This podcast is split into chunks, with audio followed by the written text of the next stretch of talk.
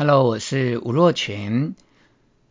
你自己或你身边的人是不是高度敏感型的人呢？有些高度敏感型的人碰到事情或问题的时候，往往会想很多。有时候这个想很多呢，是深思熟虑；有时候的想很多呢，是胡思乱想。现在我用这一集节目的内容，要来跟你一起学习分辨，到底深思熟虑跟胡思乱想有什么不一样？提供三个指标给你参考。当你开始面对这些问题，在想的时候，哎，究竟啊，第一个指标是这个想的过程有没有帮助你找到解决的方法？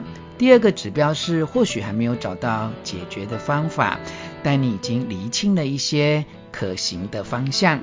第三个指标是，即使还没有找到解决的方法，也还不清楚方向，但至少自己的心情已经越来越轻松，也慢慢释放了很多压力了。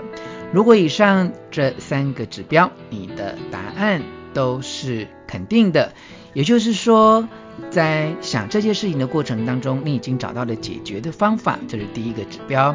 第二个指标是你还没有找到解决的方法，但你至少已经厘清了一些可行的方向。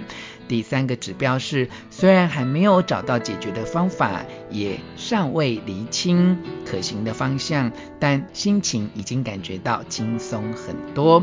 如果这三个指标的答案都是肯定的，那么恭喜你，你真的是在深思熟虑，而且已经往解决方法的路上在迈进了。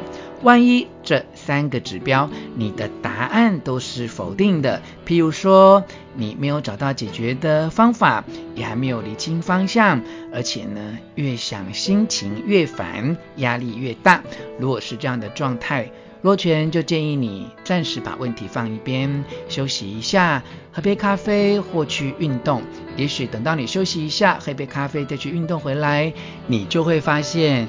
自己经过了休息啊、运动，头脑已经越来越清楚了，于是就回到了深思熟虑的状态，而不会一直陷入胡思乱想的困境之中。